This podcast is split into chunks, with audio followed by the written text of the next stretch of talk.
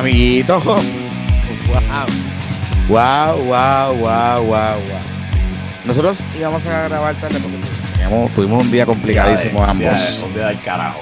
del Un día del carajo. del carajo Pero, pero, en verdad, fue lo mejor que Qué bueno, qué bueno. Este Porque, estamos wow, Puedo, yo no quiero decir que va a durar dos horas porque es martes y tarde, pero pudiera durar dos horas si no saliera los cojones. Es que, hay temas, hay un hay montón. Es que hay un montón, hay un montón, hay un montón. Hay un montón. Y hoy hay cero humildad aquí tampoco. No, cero, obviamente. Como los cárteles. cero, cero humildad, cero humildad, porque pues las cosas que nosotros venimos anticipando en este espacio se están dando como, como, como el libro manda. Como el libro manda. Este, Luisito Marí, hola, saludos, ¿qué tal? Saludos, Jonathan. Saludos cordiales. Bien, todo bien. Este mes de enero ha sido muy, muy productivo, muy bueno y repleto de noticias. Después de que nos cogimos ese breakcito esa primera semana, esto no ha parado. Correcto, correcto. Mira, este. ¿Para qué, qué vamos? Bueno, em, yo sé que hay mucha changuería de que el mes duró como 365 días. A mí, ¿verdad? Me, me- me gustó. Primero que es mi mes. Así que no Claro. sean tan huele bichos y tan huele bichos y tan huele bichos. Claro. Este, y segundo, que la realidad es que en verdad estuvo bueno, ha estado entretenido para ser un primer mes del año. Y pues ha pasado muchas cosas, muchas cosas, Luis. Muchísimas cosas. Pero tú sabes que también usted tiene que hacer, porque si ya hoy estamos finalizando el mes de enero Correcto. y ya eh, cuando usted le escuche por el feed regular, aquellos que no son patroncitos y patroncitas y patroncites, eh, ya están en febrero. Eso significa que a usted le queda dos semanas para ponerse al día con la gente que usted le quiere regalar. Dos, dos semanas. Dos, Corille, el- dos el semanas. correo se tarda, así que si va a pedir, hay que pedir. Sí, sí, sí, sí. Así que si usted quiere estar al día con su gente, con su amor, con su amigo secreto, amiga secreta, Con el que usted secreta, quisiera que fuera su amor. con el que usted quisiera que fuese amor, con la aspiración, con el aspiracional, con el del sueño, con todas esas cosas, usted tiene que buscar el mejor regalo de San Valentín y lo que va a hacer es seguir este consejo. Va a chequear el Love and Friendship Collection para poner olorose a esa persona especial en tu vida o a varias personas especiales en tu vida. Si quieres regalar mucho, pues regala, aproveche. Los jamones ducados son hechos a mano, sin químicos dañinos ni detergentes, elaborados con los mejores aceites naturales, esenciales y aromáticos, seguros para la piel.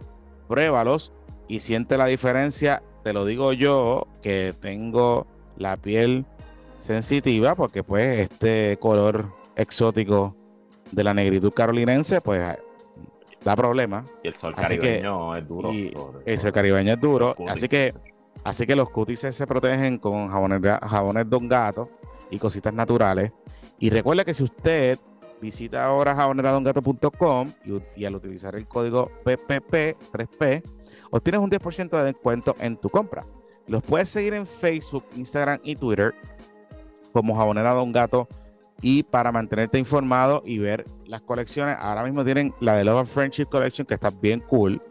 Porque eso es como que de amor y amistad. Claro, Así que tú sabes, para que Sí, no se me pongan, no se me pongan creativos, corilles. Así que nada, seguimos para adelante. Gracias a un Don Gato, váyase a bañar. Mira, y este PPP Extra es traído por otro podcast, el podcast de nuestro amigo Cristian Sobrino, en la trinchera que esta semanita arrancó con su temporada del 2023, el 2022 cerró con fuerza. Tú sabes que la trinchera terminó, creo que cuarto lugar en la votación del segundo mejor podcast de Puerto Rico, así que eh, el público, el público lo, lo aclamó. El último episodio del año pasado fue con Luis Fortuño, sabes que no lo he escuchado ni lo voy a escuchar, eh, Eh, pero Lo debes escuchar, lo debes escuchar, está bueno. Pero el de esta semana arrancó con fuerza con el panel de Guayaberas, con el licenciado José David Lama. Este, lo tengo Con el en- guayabero, con el guayabero. Lo tengo, lo tengo en, en la, en el relevo. Que ya se buscó todavía. la cancelación, ya se buscó la cancelación. Pero, por lo menos, eh, le trajo su premio. O sea, que Lama compartió el ron barrilito que se ganaron como mejores colaboradores de, de Puestos para el Problema en los PvP Awards. Así que un hombre de palabra, José David Lama. La Trinchera con Cristian Sobrino es un podcast disponible en Spotify, Apple Podcast y todas las demás plataformas de audio de podcast. Suscríbanse y atrévanse a entrar a La Trinchera. Por favor, suscríbanse a La Trinchera Cristian Sobrino. Y búscalo en sus plataformas en las redes sociales, Facebook, Podcast La Trinchera, Twitter, Sobrinovich con Z, Instagram, Sobrinovich. Eh, y nada, vamos al podcast que ustedes están escuchando, pues esto fue el problema. Mira, este, hablando de, de buscar los premios, esta semana, no les voy a decir, pero esta semana, uno de los ganadores va a estar, va a estar con nosotros. de los PPP va a estar en un episodio que promete. Ya tenemos hora todavía no tenemos hora. Mm, tenemos hora, pero después yo te doy los detalles. Pero, pero promete, promete, Y va a ser allí en el estudio. Con, con el Va a ser allí, Sí, va a sí, ser sí. allí, va a ser allí y promete. Pepito va a estar ahí con nosotros. Seguro, seguro, seguro, seguro. Digo hasta ahora, tú sabes, pero seguro, seguro. Así que nada, pero después, después les, les contaremos. Mira, este, ¿quieres empezar por Sixto George? Vamos a empezar por Sixto George, eso es lo que la gente quiere escuchar. Claro. vamos a hacer sufrir. Este, pero tenemos un par de cosas porque vamos a hablar de Diego y Pierluisi, vamos a hablar de Aguadilla y vamos a hablar de una cosita que está pasando en la Cámara con la fiscal Becerra Quiñones. Eh, pues se echó para atrás al final Sixto. Roncó mucho, pero no, no se va a sentar en el banquillo. Correcto, correcto. No va a poder contar su verdad, la supuesta pues, verdad, No, no por la supuesta verdad. Recuerden que pasaron dos cosas que son dos sorpresas, ¿verdad? Eh, todo el mundo anticipaba, incluyendo la abogada de Raúl, Mayra López Murero, que iban a sentar a Raúl y Maldonado El lunes, el viernes, de hecho era el viernes y después fue para el lunes. correcto. Pues el lunes llegó y no lo sentaron. Y la fiscalía esencialmente sometió su caso. La fiscalía sentó a la gente que fuera como el agente de, de la investigación y después de su testimonio sometió el caso. No Y, y- lo que hizo fue que barrió el piso con Sixto y le dijo que era un pelado y que estaba quebrado. Básicamente eso fue lo que... quebrado y- Pero ese fue el agente, según recuerdo. Recuerden que eh, el testimonio de Anthony Macira, él tuvo tres interacciones con Sixto. La primera que es cuando van al restaurante eh, Musa, que Macira lo graba.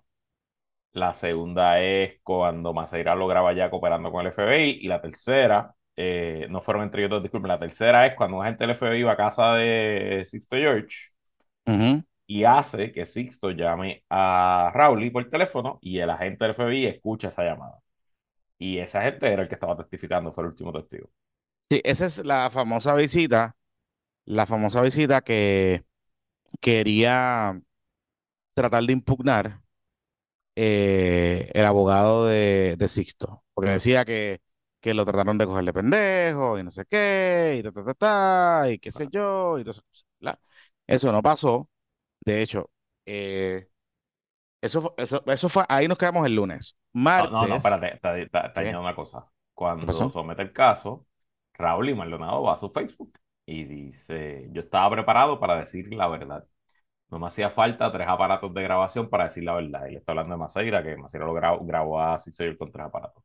Que publiquen la grabación y va a ver la diferencia entre saber que te están grabando y contestar con la verdad. Veo los testimonios y veo las mentiras que dicen. Tengo la evidencia y cuando sea apropiado saldrá. So, él está esencialmente diciéndole a, a Maceira mentiroso.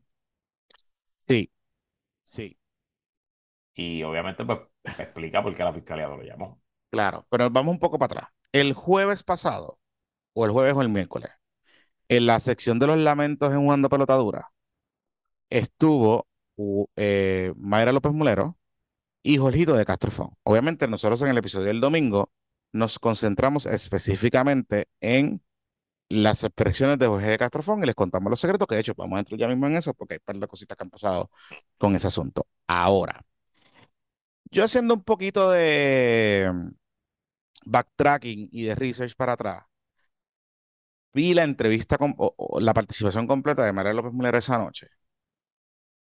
Y te tengo que decir que puedo comprender después por qué la fiscalía decide no sentar a Raúl y Maldonado. Porque a mí me daba la impresión, poniéndolo en contexto con las decisiones que toma la fiscalía de no sentarlo, de que Mayra López Molero estaba fotografiando que su cliente estaba listo para testificar, sí, pero estaba listo también para papelonear allí. Y para, tú sabes, ponerse creativo y ponerse creativo en toda esta coyuntura. Y recordemos algo, recordemos algo.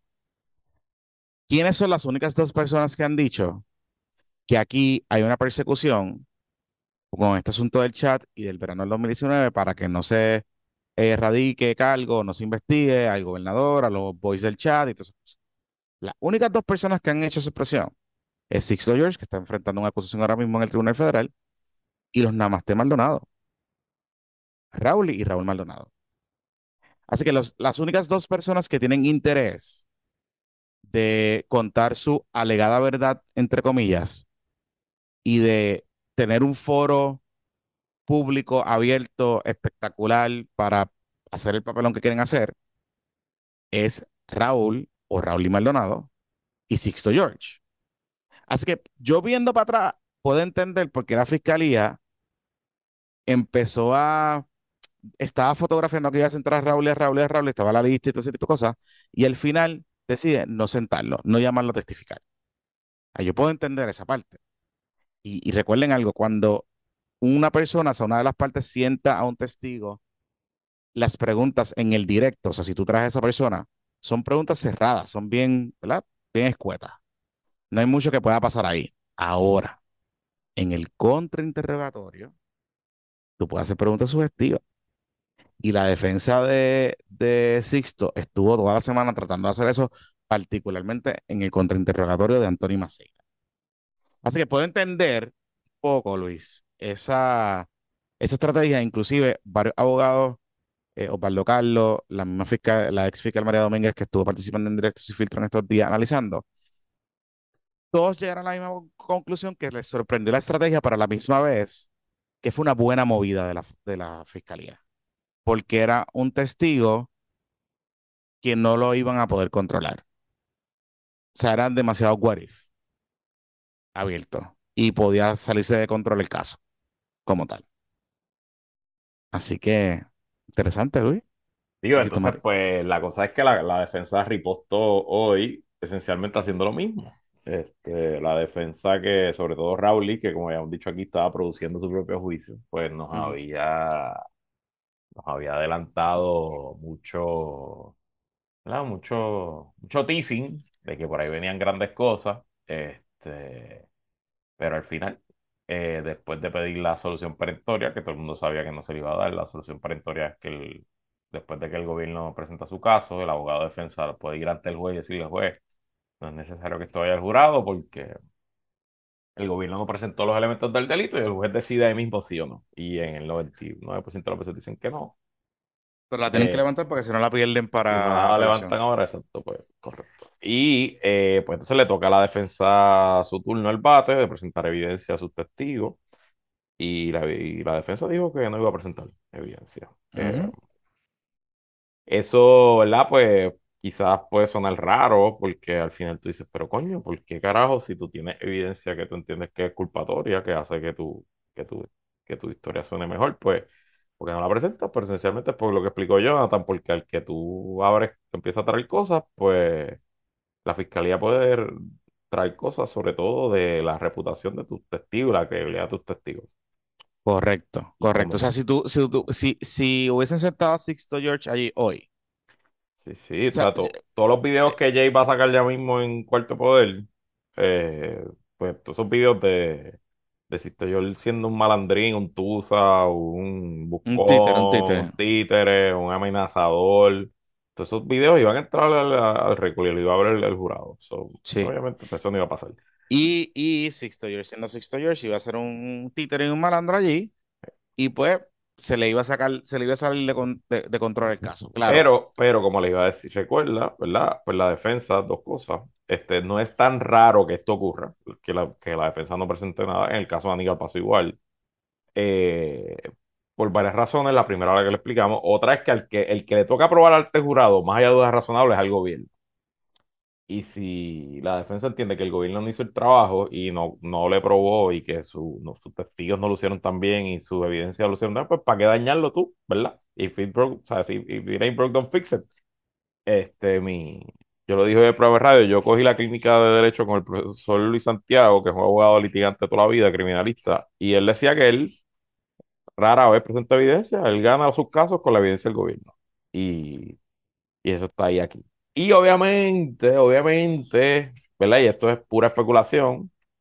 eh, la defensa tenía otro as debajo de la manga, o alguien tenía otro as debajo de la manga, que es que a eso de las 4 o 4 y cuarto de la tarde, ya cuando se sabía que ya, ya había recesado el juicio, el jurado está citado para mañana miércoles, o, o hoy miércoles, depende de cómo esté escuchando, a la una, para escuchar los argumentos finales y las instrucciones, pues a eso de las 4 el Centro Premio Investigativo sacó un, no- un notición eh, y es que en el 2020, en el 2020, a finales del 2020, Ujú. el gobernador, bueno, ex gobernador Ricardo Rosselló, eh, fue entrevistado mediante Zoom eh, por un agente del FBI que se presume, ah, aquí está el nombre, déjame buscarlo, la historia De hecho, esa, del esa, hijo sabía- sabíamos de esa entrevista. O sea, sabíamos de Sí, esa. yo no lo esa- sabía, yo no lo Bueno, sabía. porque tú te acuerdas que el gobernador, y de hecho, en la nota de, en la nota de, en la nota del CPI ponen el el estatus que él hizo, el- como un mensaje en Facebook, que él reconoce que eso pasó. No, no, él no reconoce eso. Él, él pone una nota en Facebook diciendo que lo que había sacado jugando pelotadura, de que había unos pagos, una compañía, que eso era Ah, mentira, exacto, que era libeloso. exacto. No, no, eso no se sabía. Esto es nuevo. Ah, ok, ok, ok. Eh, pero re- importante, lo que yo entiendo lo que tuvo acceso, el agente Juan Carlos López, este fue el agente que entrevistó a Rosselló. Y testigo Ese no es el mismo agente sí. que Sí, sí, estaba- testigo, ese es el leading agent, ese es el que corrió la investigación, que probablemente presumo que por eso. Eh, interesante, el gobernador Rosselló estuvo acompañado por su abogado Jim Heavy del bufete Steptoe Johnson, que si le suena familiar, porque es el bufete donde es socio eh, Luis Fortuño. Así que no me extraña que él haya llamado a Luis Fortuño. O a lo mejor una casualidad, esos bufetes son gigantes, esos bufetes tienen miles de socios, pero Curioso, curioso. yo presumo que haya llamado a Fortuño, Fortuño ha llamado a la práctica de white collar y hayan buscado un socio que le meta estas cosas. Y eso le tiene que haber costado par de decenas de miles de pesos a probablemente a Maga. Eh, este, bueno, entonces, este, pues varias cosas interesantes de este, importantes. Es el resumen de la gente, no es la transcripción del testimonio de Rosselló No. que es importante porque la gente lo que está es le o sea, levantando esa, primer, esa primera impresión de lo que él escuchó, vio y dice, o sea, pero es importante porque a lo mejor eh, la gente hacer, eh, hace un resumen muy cortito o, o que no va, no es 100%, 100 fiel al, al testimonio de Rosselló. Pero aquí es que viene el momento de poca humildad. Habíamos dicho aquí que hacía falta Rosselló aquí en este podcast, en este, en este juicio, en algún lado, había, hacía falta un testimonio de Rosselló. Porque la extorsión es la escucha, según la historia del gobierno, de Antonio Maceira, pero a quien están extorsionando es a Ricardo Rosselló. Porque al que iba a costarle su carrera política el chat era Ricardo Rosselló. Este, y en efecto, aquí entonces alguien llegó a Ricardo Rosselló y esto lo sabía la defensa y lo sabía eh, el gobierno, obviamente, el gobierno hizo la entrevista. Pero nadie trajo el testimonio de Ricardo Rosselló. Claro que no. Nadie lo trajo. Ni mencionaron esto. Y el Tampoco. testimonio, que es lo interesante de lo que recoge el Centro Premio Investigativo, es que esencialmente eh, contradice a Maceira. Ujú. Dice, Particularmente la parte de que él sabía. Dice aquí, esta es la cita directa, la tengo frente a mí, la versión de Rosselló Nevares recogida en el informe contradice la que ha ofrecido Maceira Saya, testigo estrella de la Fiscalía. Por ejemplo, aunque pensaba que Sisto George era capaz de hacerlo, Rosselló Nevares negó durante la entrevista con el FBI haber sido víctima de extorsión o conocer de la intención de extorsión por parte del productor. Rosselló no estaba consciente de ninguna extorsión que Sixto hubiera hecho a cambio de dinero a alguien en su equipo. Esto es una cita. Lee el informe de la entrevista realizada a Rosselló Nevares. Luego añade que Rosselló repitió que él no dudaría que una extorsión pudiera venirle a Sixto, pero especificó que nunca había sido extorsionado por Sixto. Este, sí. Pero el problema ahí es, el problema ahí es que tú, que el caso, como lo presenta la fiscalía, además de la extorsión, es el intento de extorsión. ¿verdad? Entonces, pues hay un argumento que, el que estaban intentando extorsionar muy probablemente era a Ricardo. El problema asunto es que el que se siente amenazado y que, ¿verdad? Según alega Maceira en su historia, y que, y que él se siente que lo están intentando extorsionar, extorsionar eh, Maceira, ¿verdad? Con, con la información que, que Sixto George le llega. Aquí el asunto es que uno puede entender ahora, cuando uno lee esta comunicación o esta nota del CPI, por qué no sentaron a Ricky Carlos Rosselló. Claro. O sea, ¿por qué no lo llamaron? Claro. Porque si esto existía, muy probablemente la defensa también lo tenía.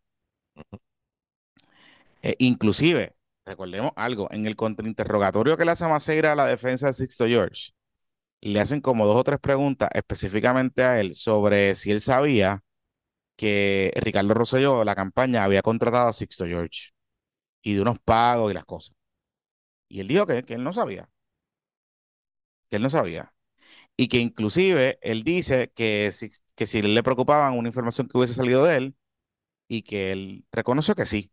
Él dijo que sí. Este, Anthony Maceira. Pero me llama la atención de esta historia dos cositas, este Luisito Marí. Hay más cosas de la historia, güey. Claro, la historia está buenísima. Sí, sí. Esto es un chisme del carajo. Ok. Dice aquí, dice aquí, que el 15 de julio, que fue la entrevista eh, en Nación Z, ya habían recibido una propuesta de una empresa que se llama B Media, B Media, B Global Media, que esa empresa era de Sixto George con Luis Otero. Y usted recordará que en el Luis Otero, porque Luis Otero sale mencionado en una de las compañías que testifica allí en el caso. Hay algo de Luis Otero en la historia bien buena. Claro, Que, que, es de que, es de, que es la que yo les había dicho que esa compañía era una de las que tenía contrato con Hacienda y que Luis Otero era también el productor ejecutivo o fue el productor ejecutivo de Nación Z.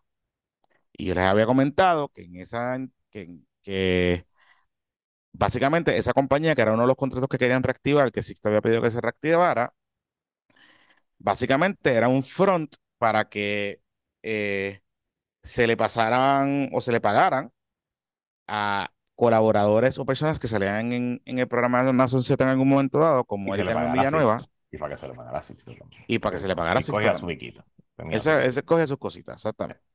Exactamente. Que tengo información, Luisito Marí, de ese contrato. Que ese contrato lo firmara Masté Maldonado.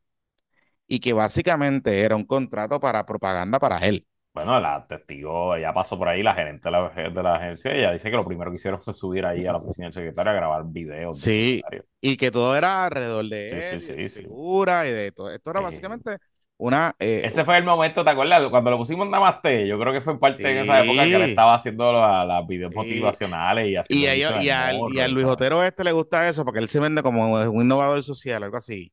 Y él en, esta, en esa cosa de la meditación y la yoga y todas esas cosas. eso no me extraña que, que fuese un gimmick con Raúl Maldonado, que tú sabes que le gustan las katanas y tenía como que un par de katanas allí en la oficina de, del secretario.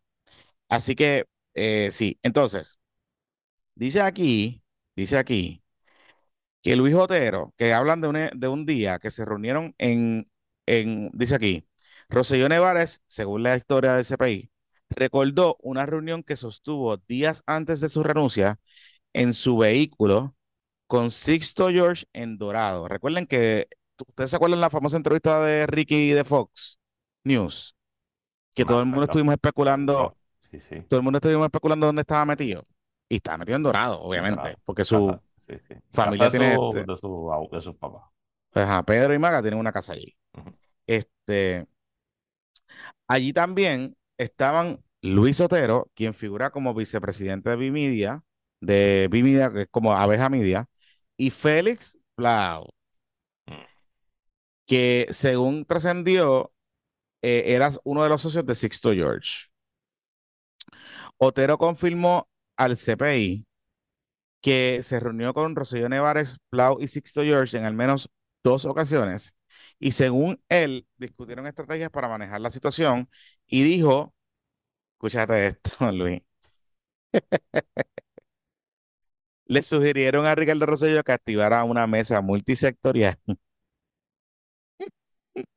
Lo leí, lo leí. Sigue, por favor, que está muy bueno.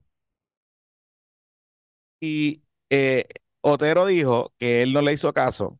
Y quien aseguró que nunca estuvo bajo contrato, sino que acompañó a Sixto George como parte del contrato entre el productor y Rosselló Nevares. O sea que él le pagaba. Espérate, hablaste un espacio en los. Ok, era la siguiente: eh, un espacio en los medios para Rocío Nevares, personalidades en los medios que hablaban a favor de él y organizar una marcha a favor del ex gobernador. Así que a lo mejor ese, esa marcha allí en el centro de convenciones de, de la gente que hablaba a favor de, de Ricky Rosselló, ¿te acuerdas? Que hay un montón de memes de eso.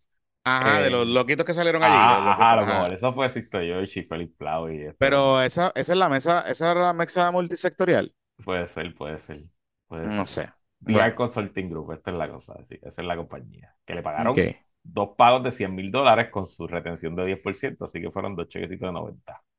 Sí, eh, Son buenos, papá. Cobrar 180 en dos semanas, eso está duro. Eso, eso no lo hace. Yo nunca he hecho eso en mi puta vida. Eso está cabrón. Mira, mira esto, mira esto, esto se pone mejor. Eh, Ricky dijo que Sixto yo le explicó cómo podía ayudarlo y que tanto Plau como Sixto le relataron lo que él consideró teorías de conspiración, o sea, el gobernador, sobre la divulgación del chat, como por ejemplo que Mandibulín Rivera Chats estaba tras la revelación de los mensajes electrónicos y se los había filtrado a personas del partido de oposición para que los divulgaran. Hago un paréntesis ahí. Yo no creo que Tomás Rivera Chat estaba detrás de la filtración, pero Tomás Rivera Chat sí, y su grupo cercano, en esos días hablaba de una carpeta pero tenía los papeles porque se los dio Raúl Maldonado. Seguro, seguro. Raúl y Raúl. Seguro, seguro. Seguro que aquí, aquí obviamente Sixto supuestamente lo está trabajando para Raúl, pero estaba deflecting. ¿Me entiendes? ¿Sabes? Como que entonces. No, pero Sixto estaba trabajando para los dos. Eso está evidente. La evidencia está clara, porque parte de lo que presentó el gobierno es que Sixto le escribía a Raúl y, le decía, dame, dame amenazas, para dame armas para matar a estos cabrones. Sí, sí, sí, sí, sí, sí. Entonces, Sixto a un malandrín, juega dos caras, buscón, eso, eso no lo quita nadie. Ahora bien, ¿es un, ¿es un criminal? Pues no lo sé. No sé, no sé. Pero mira, aquí el, el, CPI, como son unos troles, cogen una foto de, de Ricky reunido con Maceira. O sea, de aquellas fotos que ellos se tomaban en la fortaleza. Y entonces ponen, hacen un paréntesis y dicen, en distintos momentos de la entrevista, Ricky Rosselló menciona que habían varios funcionarios de su, de su administración cercanos a Sixto George. Pues con nombre, Corillo, apunten que esto está bueno aunque dijo que el ex secretario de Asuntos Públicos, Monchito Doral Ramón Rosario Cortés, y la ex secretaria de prensa, Denis Pérez, eran los funcionarios que mantenían relación con el productor, Roselló Nevares identificó a Bruce Willis Maceira como la persona que tuvo más comunicación con Sixto. y que yo les dije el sábado, Corille, que yo les dije el sábado, en el último episodio del domingo. ¿Qué habíamos hablado en ese episodio, Luisito Marí? Hablamos muchas cosas. Que habían cosas que no se estaban saliendo en los medios y que habían preguntas que curiosamente no se hacían sobre ciertas cosas y sobre ciertas relaciones y cómo Sixto se sentía en la comodidad de llamar a Maceira eh, y tratarlo de alegadamente extorsionar cuando claramente, según esto, confirma y reconfirma que ellos tenían una relación y que tenían comunicación. Y que había comunicación también con Ramón Rosario y que había comunicación también con Denis Pérez. Entonces dice aquí que Denis reaccionó al CPI, que de hecho, curiosamente, no fue jugando pelota dura hoy. Em, qué curioso. No, pero es que eso rota, eso rota, a lo mejor no le tocaba. Sí, no, pero qué curioso, curioso, curioso, curioso, que está curioso, curioso. Pérez dijo, eh, Denis Pérez habló con el CPI y dijo que sus interacciones con el productor ocurrían de manera ordinaria debido a sus funciones como secretaria de prensa. y aseguró, está bien, eso yo creo que está bien. Aseguró que la entrevista del 15 de julio en Nación Z fue coordinada por el propio gobernador, algo que le pareció una mala idea. Eh, Ricky Rosselló dijo que vea, vea, espérate, espérate, dos ah. cosas, antes de que ah. entre. Ahora esto se puede hasta un poquito triste. Sí. A mí me dio un poquito de sentimiento cuando leí esta parte. Sí. Este, pero va a confirmar también el rol protagónico que tuvo hasta el último segundo. Ustedes lo saben porque los que escuchan este podcast hace años lo saben, pero el rol protagónico que tenía Beatriz Rosselló a, a Rezaiga, a Reizaga, o sea, la primera dama eh, mandaba en esa fortaleza. O sea, ella era ciertamente vicegobernadora. Correcto. El rol que tienen hoy la primera hermana lo tenía la primera dama Rosselló. Correcto, correcto, correcto, correcto, correcto. Y sobre todo en temas de comunicaciones parece que era como que... Bueno, ajá, continúa. Mira, este, eh, sí. Eh... y... Espérate, que estoy aquí y se me pasó esta página. Ok. Ahora se pone mejor. Ricky Rosselló dijo que su esposa Bea eh, lideraba Round the Ball, muchas de las interacciones que tenía el gobernador con la prensa. La ex primera dama coordinaba almuerzos y reuniones con miembros de la prensa, además de tener un rol activo en los manejos de los medios por de parte de la administración, Ricardo Rosselló. Y eso, sí, eso es, con, eso es verdad. Eso es verdad. Mucha gente ahí tomó limonada. En Seguro. no sé dónde era la oficina de la primera dama, ¿verdad? Bueno, hay, mucha, hay muchos compañeros, hay muchos compañeros y compañeras y compañeras que se hicieron amigos de yo la no sé Yo no sé, pero cuando mi tía Piti era primera dama, ella tenía una oficina bien chulita, eh, encima del jardín hundido, con una terraza de siete pares cojones. O sea, una terraza que si esa era la oficina de Beatriz, yo no sé, desconozco los que sepan, me pueden escribirlo, si alguien el chat lo sabe eh, papi, un almuercito allí con la primera dama, con la limonadita de Fortaleza, está bueno, está bueno. tú, sabes que te iba a decir, te iba a decir lo de, te iba a añadir que sí, porque acuérdate algo, eh, yo recuerdo, y ustedes recordarán que Perla la perra, ¿no se acuerdan de Perla la perra? La, la, que, la que ellos dejaron abandonada cuando ellos se fueron para Estados Unidos. Este, se hizo famosa por los medios de comunicación. No sea así. Pero bueno, pero siempre que hay, hay, perritos. No, claro, pero, pero esas eran historias que están. Esas historias siempre eh, hubo el. habían... Nos confirman, nos confirman que esa era la oficina de primera dama. Que en efecto, esa, era la, esa era. O sea que pues esa, terraza, esa terraza está dura para un, un almuercito, papá. Por eso, por eso te digo, pero que habían cosas que ah, siempre se decía, como que por qué carajo sale tanto la perra en, en las historias y, y medios de comunicación. Y claramente, pues esto lo que nos confirma por voz del propio Ricky, que vea lo que hacía era que le daba galletitas y cositas a los periodistas y pues había unas cositas allí que pasaban. Entonces, ¡ay! ¡Ay! Aunque parece que había un corillito, había un coffee club Seguro. De ahí, de, la, de la eh, oficina. Yo espero, que los gremios de prensa, yo, espero que los gremios de prensa emitan no está, está en el mismo nivel, mismo piso de la oficina de, donde está la, la, la sala de, periodistas de Fortaleza. mira, mira, mira, mira, mira, mira, Uy, ya empezaron los nombres. Ya empezaron los nombres. Ay, ese chat de, de los patrocitos de, los productores ejecutivos. Uy.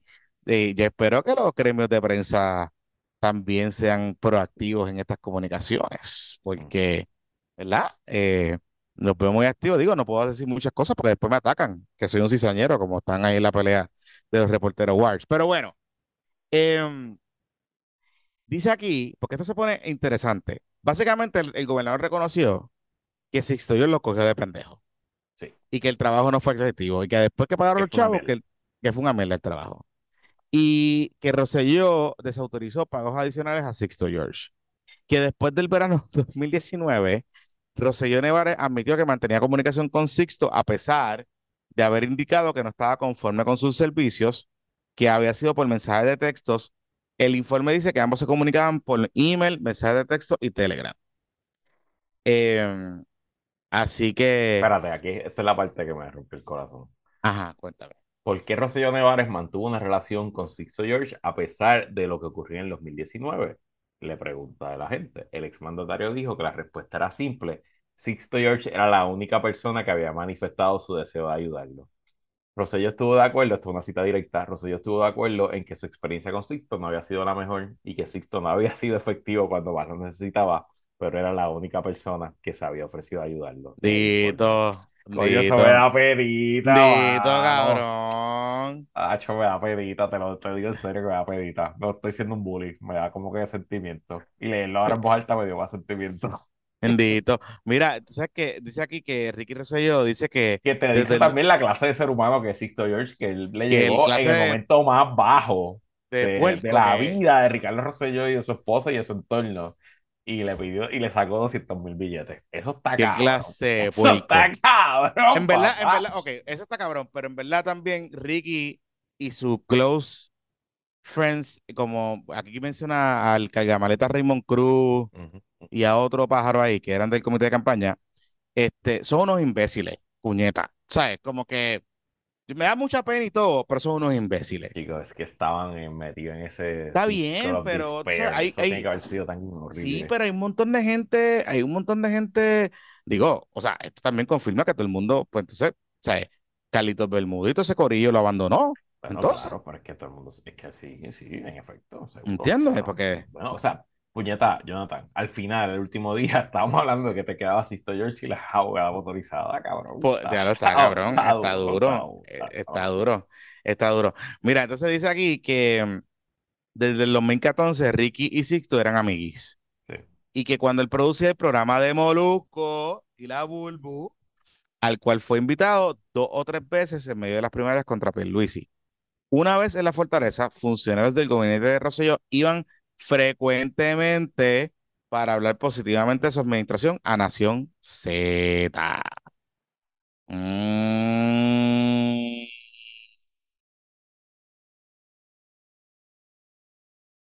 Interesante, Luisito Marí. Qué, interesante. Qué interesante, pero yo les dije a ustedes, yo se los dije, yo se los dije el domingo y no me hicieron caso que aquí no lo importante no es lo que salga en el caso, lo importante es lo que no quieren preguntar del caso. Corille. Eh, así que esta historia va por la línea de lo que nosotros hablamos el domingo. Y aquí hay mucha gente que va a tener que dar explicaciones. Yo creo que la, la moraleja de esta historia es nadie tiene las manos limpias. Oh, no, no. Y me reitero en lo que dije el, pasado domingo, y yo sé que ustedes, yo sé que algunos de ustedes me escribieron en nuestra cuenta y sugirieron unas cosas, no. Yo fui bien enfático y específico y me reitero y lo vuelvo a repetir. Si una cosa es que tú digas que te pagaron para hablar de algo específicamente, y otra cosa es que si usted estuvo bajo contrato de las compañías que salieron mencionadas en este caso, que fue una sola. Y que si usted estaba ahí y no había manera de justificar el trabajo que usted hizo, y usted su trabajo público era en el programa Nación Z, usted estaba siendo financiado por el gobierno de Puerto Rico, aunque se lo pagara una, un tercero. Punto. Porque el único cliente de esa empresa era el gobierno de Puerto Rico.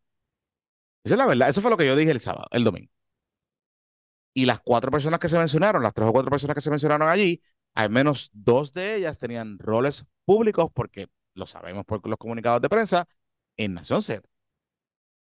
Esa es la que hay. Esa es la que hay. Pero esta historia, Luis, aquí hay mucha gente que, como les dije la semana pasada, que curiosamente no quieren meterse a ciertos temas o hacer las preguntas que hay que hacer, porque están aquí metidos están aquí metidos. Porque Sixto será lo que será. Pero Sixto tenía que, ¿sabes? Sixto tenía que sentirse la confianza necesaria, y esta historia nos confirma que al menos desde el 2014 tenía relación con Ricardo Rosselló y con su equipo cercano. Bueno, o sea, él no llegó donde llegó de casualidad. Por eso, por eso. Y no todos los productores de los medios ni todas las personas de los medios tienen relaciones con los gobernadores. Eso, eso es una falacia. Eso no es, así. Eso no es así. correcto. No, no, se crean que, que cualquiera le llega. Eso, eso es una falacia. Y los gobernadores usualmente ponen un montón de filtros entre ellos y los periodistas y los productores y los editores y todo eso. Sí. Ah, que hay eh, conversaciones a veces fuera de los canales tradicionales y puede pasar. cosas off the record, puede pasar. Eso puede pasar. Y también puede ser que hay un gobernador que sea amigo de un periodista porque son amigos de toda la vida. O sea, por ejemplo, Aníbal y Bonzoya son amigos porque Piti y Bonzoya se criaron literal al lado, una al lado de otra, son amigas desde niñas, pues son amigos, o sea, se conocen desde toda la vida, fueron a la boda de uno, o sea, pues, pues, that happens, sobre todo en un país tan chiquito, pero más allá de ese tipo de cosas, pues no. Sí. Además, lo eh, primero que aprenden todos los políticos y los familiares de los políticos es que ningún periodista está amigo. Este, eso es lo, sí, sí, pero, es jodido, claro, Pero, pero, pero importante algo aquí, este, Luis. Y, y, esto sí yo te lo puedo confirmar. O sea, sí, es verdad, es verdad, verdad. Pero en los últimos, en las últimas, por lo menos en las últimas cuatro administraciones, estoy hablando Fortuño, Agapo, particularmente Agapo, por Fortuño no tanto, pero Agapo, Fortuño, que básicamente compró el vocero y pues lo financió y, era la, literalmente. Y, y nos contó algo del vocero en el Patreon Exclusive. Por eso que, está, bueno. está, bueno. está bueno, está bueno, está bueno, Este, y verdad que eh, salvo esa, esa, situación particularmente con Fortuño, que ahí hubo una animosidad brutal con la prensa por el hecho de, los empleados públicos y toda la eh, la gata que ellos eran más combativos. Ellos, eran más combativos. Ellos tienen una estrategia mucho más combativa. Sí, sí, sí, ellos eran más combativos. Ellos eran más combativos. No, y, Pero... y, no, y no olvidemos que Rosselló logró, o sea, los primeros seis meses de Rosselló. Era una máquina cabrona. Casi perfecto. Y las portadas del nuevo día eran a veces ridículas. Sí. Este es el ejemplo que siempre doy. Le dieron una portada como en febrero del 2020, del primer año, febrero 2017 o marzo al director de servicios generales que venía con una reforma y ese puñete y al año y medio lo arrestaron por corrupción. Este, o sea, que me quedó algo como que era como que bien loco. Y sí, sí, sí, sí, sí. una operación coherente y, y, era una operación efectiva. Organizada, sí. A veces ah, iban para overkill, pero. le iba la mano porque eran unos loquillos. Y, unos loquillos, unos loquitos. y, y, después, y después los secretarios empezaron a vivir la película y qué sé yo, pero. Vagos no eran, vagos no eran. Vagos no eran. Pero, pero lo que voy con esto es que desde García Padilla que tuvo a Jesús Manuel Ortiz, pero tuvo a otros ex periodistas cercanos manejando la cuestión de prensa en su momento. Luego, cuando viene Ricardo, en el 2016, Ricardo se lleva a Jennifer Álvarez Jaime, que es su primera secretaria de prensa.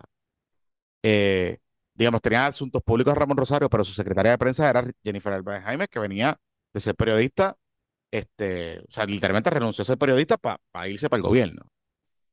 Y luego de eso, eh, ha sido cada vez más, o sea, las relaciones, aunque sí es cierto, no es que hay mucha relación con, con, con algunos medios como uno pensaría y todo ese tipo de cosas, pero sí se dan reuniones con altos ejecutivos de los medios, la fortaleza en los últimos años eh, invita a editores eh, y, digamos, mensajes editoriales o editores a reuniones para récord y fuera de récord, on background. Em, y ha habido un push bastante marcado, no de que, porque siempre los oficiales de prensa principales, de, los secretarios de prensa de los gabinetes usualmente fueron periodistas, pero ha habido un push más marcado en los últimos años de coger personas que tengan o buenas relaciones con, con gremios que vengan de algunos sectores o reconocimiento particular eh, para tener esa función con la teoría, con la teoría de que van a poder tener mejor acceso o, o, mejor relación, digamos, con ciertos medios de comunicación, particularmente. Así que, que sí, está la cosa complicada, Luisito. Eh, mañana, miércoles, hoy, depende de que esté escuchando, como les dijimos ahorita, a la una de la tarde, regresa el jurado a escuchar los closing statements. Em, luego de eso, reciben las instrucciones y se retiran a deliberar. Eh, yo no sé, ¿verdad? Hoy escuché al presidente del Colegio de Abogados, a Kilikini, hablando de que esos años, ¿verdad? Yo no sé si Kilikini debe criminal, pero de, debe haber visto juicios por jurado que con los años él no se atreve a decir que si se tardan mucho, si tardan poco, eh, para quién es bueno, para quién es malo. Este, así que habrá que esperar. Mi único pedido al universo es que por favor eh, tengamos un veredicto antes que grabemos el próximo podcast. Todo lo que les pido. sí, sí, sí, sí. Tú sabes que este, eh, interesante porque hoy eh, estaba en pelotadura y Felinán se tiró este comentario así como que, bueno, pues el jurado se fue para sus casas y ellos van a ver van a ver pelotadura y van a ver no sé qué y, ahora yo lo vi. ok, yo, wow, espérate, espérate, espérate, espérate, un momento, suave, suave. una de las cosas que, yo me sorprendí en este caso, Luis, es la cantidad de filtraciones en el caso, o sea, de, de, de evidencias del caso que han llegado a los medios de comunicación. Eso está cabrón. Sí, sí. Está bien y, evidentemente parte y parte están filtrando porque la defensa usó los medios como parte de su estrategia, eso es obvio. Y el gobierno pues, pues tiene las manos más atadas aquí. También nos comentaba un buen amigo nuestro de todos nosotros que es abogado, eh, que nos dice que pues el abogado de Sixto ya está en el final de su carrera y si él se busca un lío ético, que le va costar el título que sea, pues fuck it. Versus los fiscales que tienen 40 años y no pueden jugar, tienen que jugar por, los, por el libro. Este, mm, y Sixto, pues, evidentemente es un malandrín talentoso en el manejo y la manipulación eh, mediática. El tipo sabe lo que está haciendo y ha sido, ha sido interesante. Entonces, hoy tenemos que el Centro de Periodismo Investigado saca esto y Jay va a sacar todos los videos de Sisto George hablando mal de, los, las personalidades que obviamente se los dio el gobierno, porque ¿quién puñeta le va a dar esos videos? Claro, este, claro. A menos que sea que ellos llevan un trabajo de meses de recopilar y guardar cosas, pero no creo. No sé, entiendo que son conversaciones privadas y cosas privadas. Y aquí hay tiradera. De hecho, hay tiradera y hoy hay guerra. No, hay guerra de periodistas, bro. De Portero Wars. De Portero Wars, Cuarto Poder contigo, Jay Fonseca, Howard Media LLC versus GFR Media, papá. GFR Media está duro, está duro. Y, y no solo eso, que vamos por un poco en contexto. Hoy es el estreno de Leo Aldrich en Rayo X. Eh, mm. que esto también le sube, tú sabes, el mm. nivel de cocoteo a, esta guerra, porque recordemos que Leo Aldrich no terminó en buenas con Jay, este, que él estuvo colaborando con él un tiempo en los programas de radio, etcétera, y, y pues ahora va para el espacio que era de él. Entonces van a competir head to head hoy, un día como hoy, que digamos se sometió el caso federal, que la cosa va a estar complicada, pero poner un poco el contexto de Reportero Awards, David Cordero, que es de GFR Media, eh, que el que ha sido que, el que ha estado investigando el asunto del puente atirantado, que él dice que pues, ha hecho un trabajo brutal y que sé yo se le reconoce algo, pero pues en el 2015 nosotros hicimos algo similar. Pero ajá, eso es parte de, la vida es así. Y entonces Cintia López Cabán, que era de GFR Media y que ahora está en Jaguar Media, eh, y que ella, de hecho, ella dice que la votaron de GFR. Y eso fue un escándalo, nosotros lo cubrimos aquí también básicamente ya se tiró como un hot take. Hot take. De que, ajá, un hot take de que. Del puente atirantado. Vamos a buscarlo, vamos a buscarlo. Vamos a tú, lees a Cintia y yo leo a David. Ok, ok, dale, dale, dale. Ok, tú lees a Cintia y yo leo a David. Ya lo tienes, yo lo tengo aquí. Espérate, ajá, espérate, déjame buscar aquí. Déjame mandarte, yo lo tengo aquí a la mano, déjame mandarte Ok, tú lees a Cintia y yo a. Tú a Cintia y yo a David y entonces, este, y hubo, y hubo lenguaje inclusivo y todo, y ya tú sabes. No, no, tuvo, tuvo, tuvo, tuvo Chevsky. Si no fueron, o sea, e, en un día normal, a lo mejor esta es la primera noticia que usted tocaba. Ok. Sí, sí, sí. Eh, y esto fue tempranito, a las 6:58 de la mañana, ayer. Fue el ayer. Fue ayer, ayer, O sea que empezando lunes ahí, vamos a empezar la semana. Ajá, dale, dale, zumba, zumba. Los ríos de tinta y saliva que se dedican al puente atirantado me hacen pensar que es una operación de divertimiento a lo COI para que no se hable de otros temas como la privatización de la generación, la violencia racista y ambiental. La violencia racista creo que hace referencia a lo de Canuana. Presumo. Pero bueno, ajá, presumo. Entonces, David le contesta. David, que es el periodista que ha escrito todas las historias de. Ajá, David le contesta. Siempre hay una persona cizañera en el grupo. Esa es Cintia López Cabán en el gremio periodístico. Compañera, suelta esa maldad y salga a la calle a cubrir, que para eso estamos los periodistas. Aproveche mejor el tiempo. Diablo. Wow. Duro. Obviamente, Cintia no se quedó callada y le contesta, David, investiga Genera PR y quién tiene los contratos del call center de Luma. Es una tiradera de porque es duro, duro, esa fue duro, esa fue duro, sí. Y pregúntale a pregúntale Rafa de las alegaciones de Payola. Entonces hablamos. Ok, Rafa es Rafael Lama, el jefe. El, el, jefe allí. El jefe. allí. Pero esta guerra siguió porque después se metió eh, el jefe de Cintia, que es ah, Jay. Ah, Jay entró. Ah, ese Jay entró. Jay entró. Se puso, se puso complicado. El asunto se puso bien complicado.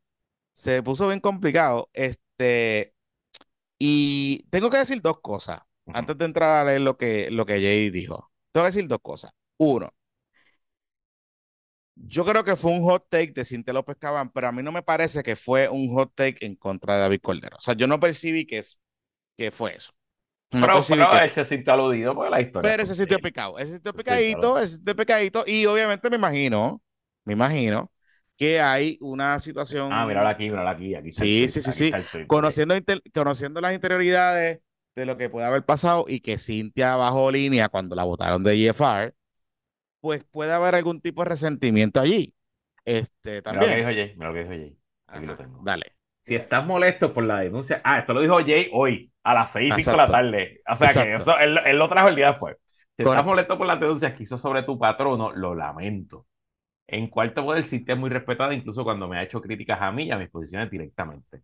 De eso se trata, ser profesionales. Aquí hay espacio para diferencia y diálogo de frente. Y David le contestó, bendito Jay, me sacaste una carcajada, voy a seguir trabajando de linda noche. Y Jay le contestó, no sonrío porque mientras se denuncia que algunos medios cogen dinero por debajo de la mesa para dar noticias, tú disparas contra una periodista que precisamente denunció eso y tú en vez de ir en contra de quienes tratan de comprar medios, vas contra quien lo denuncia. ¿Te parece profesional? Y por ahí siguió, eh, a rayo, ay, no, esto está muy largo. Diablo, se empezaron a contestar de parte y parte. sí, sí, sí, sí, sí, sí, sí. está bueno, está bueno, está bueno, está bueno. Y recuerden algo, David. Eh, David le pone, en primer lugar, no somos compañeros y en segundo lugar, no eres periodista. Uy, dentro del gremio, todos mis, dentro del gremio, todos mis colegas conocen sobre cuáles son mis posturas éticas. Todos estamos en contra de la payola y la denunciamos y condenamos. Conmigo la tergiversación no funciona. Uy. Este, tenemos ya nominado para la primera pelea del año. Wow, apunten esto, no se nos puede olvidar. Estas cosas que pasan al principio se nos olvidan. Oficial, oficial tenemos la primera. Qué bueno está esto. tenemos la primera pelea del año, Reportero Wars. Diablo, esos chats de la Afro y de los creo que el haber estado más bueno. Yo estoy, pues, ah, yo estoy loco que la Afro y López se saquen un comunicado solidarizándose con el compañero. Este, tú sabes que, que, o sea, mira, te voy a decir algo. Cintia tiene razón en lo que le dice de Genera Puerto Rico y de los centros de llamadas y todas esas cosas. Y es una crítica ongoing que tiene Jay, de que GFI como que ha papeloneado con este asunto de la, de la, de la privatización de, de la generación. Pero, pero, pero, amiguitos, ustedes saben que David Colero es un reportero. O sea, David Colero no va, él no decide. No, él no va, él no decide lo que va a cubrir tampoco. o sea, porque al final del día, pues, usted pues, tú sabes, ahora, decir que Cintia López Cabán y que Jay Fonseca hacen un trabajo periodístico, independientemente sean periodistas o no, pues ahí se le fue el avión al amigo. porque Sí, se le fue la vida ahí, cruzó, ahí cruzó a la Hominen y no es y ahí cruzó y ahí cruzó y se le vio changuito y se le vio un poquito mordido por el hecho de que pues Jay y no siendo periodista bona fide de la la OPC, según ellos lo definen, pues hace periodismo investigativo porque lo hace. Es la realidad, lo hace. Y tiene un medio extremadamente exitoso periodístico. Periodístico. Y es algo que los gremios de prensa y los periodistas y las periodistas y los periodistas tenemos que empezar a reconocerlo. O sea, o queremos hacer periodismo investigativo que nadie lee y que nadie ve y que nadie escucha, o queremos hacer periodismo investigativo de una manera diferente que se pueda monetizar, porque eso está lleno de anuncios, eh, llevan en el aire un montón de tiempo. De hecho, ahora mismo el programa donde David Cordero sale es Rayo X, que lo montó Jay y que lo dejó montado y que está sacando buenos números ahora mismo, haciendo bueno, buen periodismo con eh, con Valeria y el equipo y Yolanda y toda esa gente que está allí. Y ahora con Leo. Eh, y ahora con Leo, y, ahora, y, él, y él es parte de ese equipo, porque él colabora con ese equipo, David. Eh, y Rayos X y Cuarto Poder está en el otro lado. O sea, esto es lo que está pasando es súper bueno para el periodismo, súper bueno. Correcto. Entonces, irse en esta pelea. Hay más trabajo en, en, televisión, en periodismo, que desde que cuando había en la época de oro, de que había tu mañana, mediodía, 18 noticieros, que eso, eso murió. Ahora mismo estamos probablemente en el periodo con más empleos de periodistas en la televisión y en otros lados, en internet sobre todo. y eh, hay más periodistas en programas de análisis y comentarios, que eso era una de las críticas que hace la OPC la pero tú sabes, como que no entiendo cuál es el... Esa, ah, irse por ahí changuerías, changuerías. Este... changue, changue. Sí. Mira, eh, pues vamos a la pausa porque acaba de pasar algo en el tema de la guerra del PNP, que es, voy a poner un videito de alguien que se expresó sobre el asunto. ¿Ah, sí? Sí, sí, sí, sí. Me la acaban de enviar, les voy a dar forward, lo voy a, te lo voy a enviar para que lo veas en la pausa. Pero ponlo, ponlo, vamos a poncharlo aquí. no, no, lo va a ponchar, lo va a ponchar, pero después de la pausa. Vamos. Mira, hablando, hablando de regalos de San Valentín. Ya este sí que tiene que ser para alguien. Este no lo puedes regalar en el trabajo. No lo puedes regalar en el trabajo. ah, bueno, en el trabajo no. No, no, esto tiene que, ese es para que un consenso. Aquí tiene que haber consentimiento. Pues, tiene que haber consentimiento, pero pero, pero, si usted le vergüenza regalar estas cositas, le tengo que decir lo siguiente. El sitio y la tienda de productos para adultos capela.love te ofrece unos juguetitos bien entretenidos que te ayudará a bajar la presión de todas estas noticias del día, particularmente las del día de hoy. Eh, y lo bueno es que te lo envía con empaques discretos, particularmente si usted vive un condominio para que no pase la vergüenza. Eh, así que no va a pasar nada.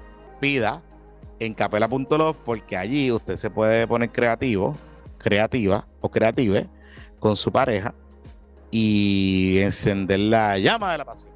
amor y fuerte en capela.love y recuerde que usted puede eh, utilizar el 15% de descuento en su primera compra utilizando la clave pórtate mal. Pórtate mal. Así que tiene alternativas de regalo San Valentín de negocios locales y, e interesantes este, en este caso, escapela.love, mucho amor y mucho fuerte en este San Valentín. Y hay un episodio exclusivo eh, del Patreon, eh, este, que estuvo lo más interesante y con Josie Edme, que es la dueña de, de Capela, Josie nos puso a, sobre todo a mí, a sudar y a contestar preguntas incómodas. Te pusiste nerviosito, te pusiste nerviosito. Con Leadwire puedes enviar tus promociones, anuncios y fotos a todos tus clientes por mensaje de texto con un solo clic. Maneja ese contacto y esas comunicaciones eh, con tus potenciales clientes y agrega valor a tu producto o servicio utilizando Leadwire. Visita su página web leadwireapp.com o escribe la palabra SMS al 787-304-5397, 787-304-5397 para recibir más información y conocer cómo puedes generar más ventas y sacarle el jugo a tu negocio con Leadwire. Uy, mira, ¿Qué pasó? ¿Qué está pasando? Bueno, bueno, bueno. Ponte a compartir ahí para ver el video. Vamos, a, reaccionar al aire. Esto todo empezó el sábado, cuando Jennifer González tuvo un evento en Añasco. Teníamos, ya nos habían adelantado que este evento era importante. Este era importante, sí. Lo, lo sabíamos. Gente, nuestra gente es 00 Super Jago. Sí, sí. Vamos, a decir mejor. 00 Jovín, 00 Hobby. Nosotros tenemos en, nuestro, en nuestra comunidad eh, el caucus Carlos Romero Barceló, ¿verdad? Que pues, básicamente eh, eh, amarra a todos los PNP y a los estadistas. Pero ese caucus pues, ahora mismo tiene su subcaucus, el subcaucus Pipo y el subcaucus Jago, y pues, pues ¿verdad? La gente nos, nos dice cosas. pero nadie nos había mandado un video, se lo mandaron a Jay. Jay el domingo en su Instagram subió un video de Jennifer González, pues diciendo varias cosas. El video ya sonó por ahí muchas veces, pero esencialmente diciendo que ella apreciaba a todos los que estaban aquí con ella hoy, sobre todo a los presidentes municipales, que eso es una referencia a los pueblos donde el PNP no ganó la alcaldía y tienen un presidente municipal. Y pues en su mayoría esos presidentes municipales son empleados de gobierno, o empleados de confianza, o empleados de carrera, o tienen contratito aquí y allá. Y lo que dijo Jacob fue que a los presidentes municipales le están amenazando con perder su trabajo por apoyarla, por estar allí pero que tranquilos, que no se preocupen, que el tiempo, eso ya se acaba pronto. Eh, que ella habla de frente y papito y flauta y por ahí se Eso pues causó toda una avalancha de reacciones. Eh, y el lunes... de hecho, Nelson Cruz, el ex senador, el lunes dijo que sí, que él, ha sido perseguido porque él es empleado de carrera de recursos naturales. Y que sí, que, que, él ha sido perseguido por decir que él está con Juan, que él estuvo con Wanda y con Jago. Que eso está pasando, supuestamente. Eh, y bueno, pues nada, eso causó todo mal de reacciones. Eh, para colmo, porque los calendarios son así y así es el destino.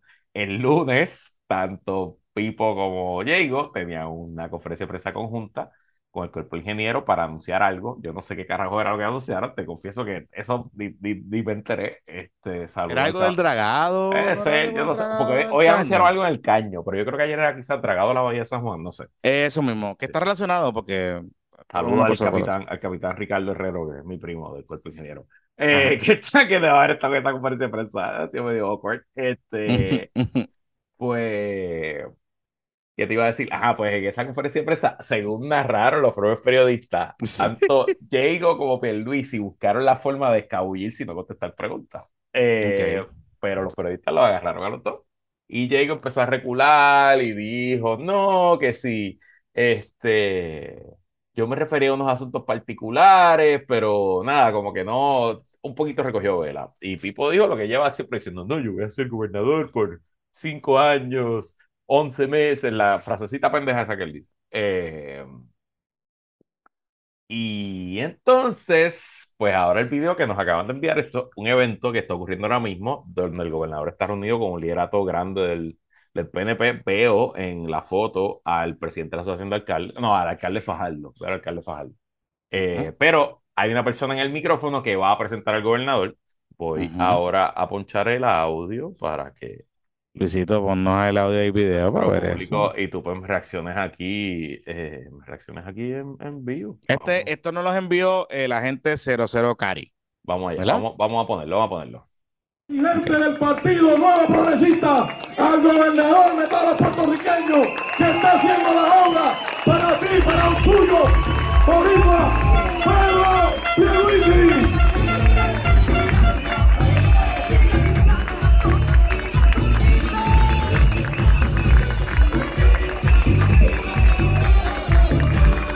Espérate, ¿esto es como el Gatañón? Eso es el Gatañón, sí. Por algo decimos que es la voz fuerte del PNP.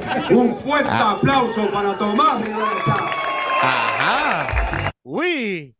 Eso está interesante, Luisito. Ahí está, ahí está. Luisito se puso. Ah. Mm. Sí, porque yo O sea, Jennifer y, y, Tommy nunca se han llevado muy bien. Ahí no, nunca se han llevado muy bien. Pero Tommy y el gobernador tampoco. O sea tampoco, tampoco. Y Tommy, y Tommy piensa, porque Tommy piensa que llegó en media vaga. Este. Y qué sé yo. Eso lo ha dicho él. Y lo ha insinuado públicamente, pero en privado, eso es lo que dice. Que es vaga, que llega tarde a los sitios y que sí. Bueno, dice la verdad. Ah, es la verdad, es la verdad. Mira, este, pero Mira, ahí está. ¿Quién más peor en este video? Ya lo, pero ahí está Gregorio. Gregorio, obviamente, pero Gregorio es el número uno. Pero Gregorio es el, el póster. Este. ¿Quién más está ahí? Oye, pero ir un martes por Macao. Ah, es un Macao. Ah, pues es el Macao. Ahí está Gregorio. Puede está este Rodríguez Aguilo. Y, y, y, y, Pipo está poniendo un montón de tweets ahora con alcalde y todas esas cosas. Porque una de las críticas que dice, una de las críticas que dice el Team Jago es que Pipo está haciendo un buen trabajo, pero que no está conectado con la gente. Esa fue la línea que me bajó Jorge Dávila, que está evidentemente Team Jago. Eh, claro, y, claro. Y Jorge Dávila me dijo que, que él espera que la Federación de Alcaldes se exprese contundentemente tarde o temprano. Bueno, porque la Federación de Alcaldes, la Federación, bueno, pero espérate, espérate algo.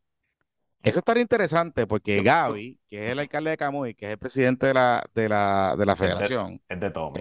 Eh, es de Tommy. Es el hijo putativo de Tommy. Entonces, lo que sí me dicen es que Colón Berlingeri, que es el de Orocovi, es quien está liderando la ofensiva de Jacob. Y me dicen, y me dicen que también está metido el de San Sebastián. Pero el de San Sebastián estuvo esta mañana en Radio Isla, él dijo que ni Pierluisi ni, ni llegó. Ni llegó. Okay. Ese es, un, ese es un loquillo. Ese cada vez está Ese más, está más- está pistolita más, suelta, tú sabes. Sí, sí, sí, él está. Además que lleva como toda la vida allí le importa un carajo. Mira, entonces está el otro asunto, el otro asunto es, el otro asunto es que me he dado cuenta que la estructura fotutal de Ricky Rosselló de las redes sociales está con Pipo. Pero eso es desde hace tiempo, porque acuérdate que el- los rosellistas alcorosos de línea dura piensan que Jennifer los traicionó y que ella fue parte, porque ella fue la primera que le dio la, la a Ricky. o sea, en parte hay una narrativa de que Ricky hubiera sobrevivido el chat si Jago no hubiera dado la puñalada tan rápido. Este, y conozco, conozco, conozco rosellistas que hasta votaron por Aníbal. Así que. Ay, diablo. Sí, sí. Eh, entonces, eh, ¿qué te iba a decir? Pero mira qué interesante, cabrón, para que tú veas los efectos que tienen las cosas y cómo la- las candidaturas cambian todo. Eh, pues Jennifer, entre las cosas, ¿verdad? Lo que ella dijo de que están amenazando empleados con votarlo, pues es un delito. O sea, tú no puedes estar votando a un empleado público por, por su eh, afiliación política. Eh, eso abre al gobierno a demanda, etcétera. Y bueno, pues hoy en la Cámara de Representantes, Baby Héctor Ferrer Jr., eh, que de momento está en una contienda por la comisaría de residentes, dijo, fíjate, yo presido la Comisión Anticorrupción de la Cámara.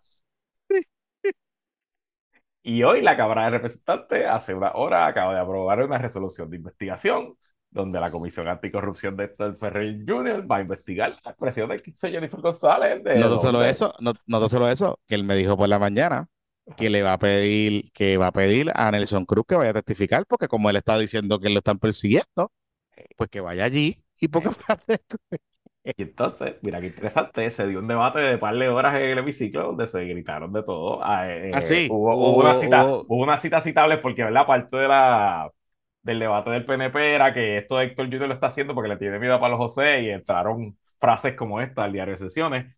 Eh, huevito por empollar.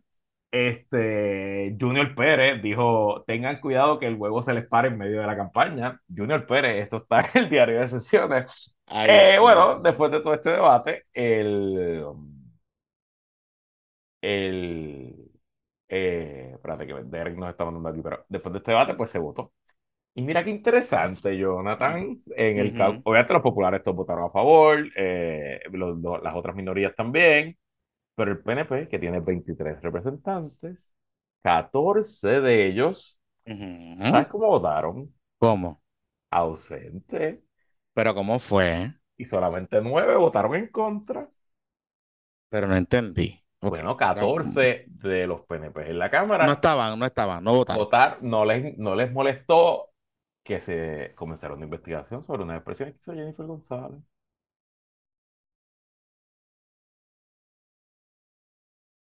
Mm. O sea, que yo puedo decir hoy que Pedro Pierluisi tiene 14 de los 23 representantes.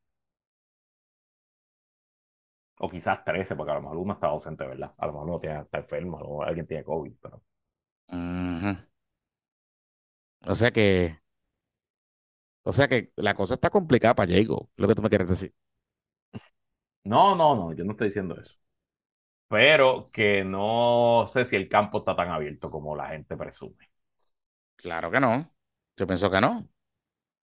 Yo pienso que no. Y obviamente lo que pasó el sábado no era parte, no estaba planificado. Yo no creo que ella esperaba que ese video iba a salir. Yo creo que ella pensaba No, que y que, y que no esperaba allí, que la, que la reacción tampoco iba a ser, allí. y que la reacción tampoco iba a ser así, tú sabes. Este, está complicado, Luis, complicado. Eh, y lo otro es que Pipo tiene dos, casi dos millones de pesos en la cuenta. O sea,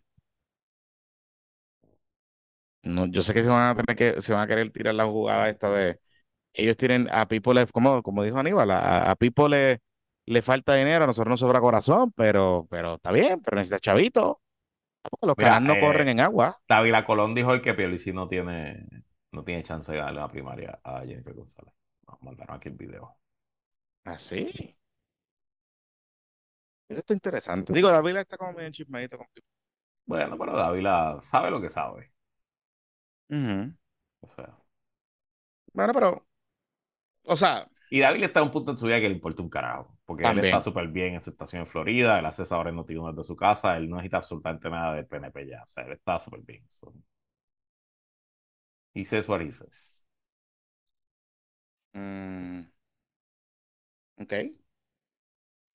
Está bien. Vamos para Guadilla. Vamos a hablar de Guadilla un poquito. Ya lo Es- puñeta. Sí, vamos para Guadilla.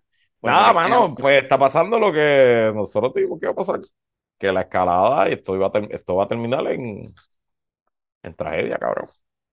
Pero tú sabes lo, lo más cabrón, que es lo que yo no, no estoy tratando, estoy tratando de entender es si hay casquillo, si hay disparo y si hay video. ¿Por qué puñeta la policía no ha arrestado al policía privado? No, pero lo arrestaron. No, lo- no, eso, esa es la cosa. Él no lo la- no la lo está detenido, no las bajo las acusaciones Por eso. formales, pero hoy, hoy la policía pudo detectar que lo que dijo el fiscal es que hoy pudieron detectar que era una bala de verdad. Este, llegó el informe forense y que ahora están determinando el tema si fue en vía pública o vía privada para determinar cómo va a ser el cargo. Sea, no es que el tipo está suelto por ahí a lo loco, está pues la fiscalía investigando. Mm. No sé. No sé. Yo creo que lo como a pueden las arrestar. 5 de la tarde hoy que lo dijeron. Veo, me imagino que lo pueden arrestar, sí. Pero Claro. digo, digo, lo, lo detuvieron. El tema es que no le han radicado todos los cargos. Eso me Mm. presumo que pasará en las próximas horas, próximos días. Y entonces hay seis eh, manifestantes que pudiesen enfrentar cargos también, porque la fiscalía está evaluando. probablemente se caerán. Claro, Si le, si le radican caso, cargo eso claro, claro, claro. Este, y hay un tema aquí, porque el talking point que veo que están empujando es el, el asunto de que la, el dueño está usurpando un área pública, que es donde está la construcción. Entonces, ahí es que está el problema, porque una cosa es que, una cosa es que el Departamento de Recursos Naturales y Ambientales haya declarado que esa construcción es ilegal, que fue lo que hizo, y que está ordenando su demolición. Y otra cosa es que haya cambiado la naturaleza de ese bien, o sea, de esa área. O sea, esa área sigue siendo una propiedad privada. O sea, eso es una finca propiedad privada. ¿verdad? Y es importante que la gente entienda algo. Que usted tenga un predio de propiedad privado no le permite a usted construir lo que le salga los cojones dentro del predio. Correcto. ¿verdad? Ahora, siendo un predio privado, pues no hay manera de justificar que las personas que están protestando allí reclamen que eso es un espacio, un foro público por designación.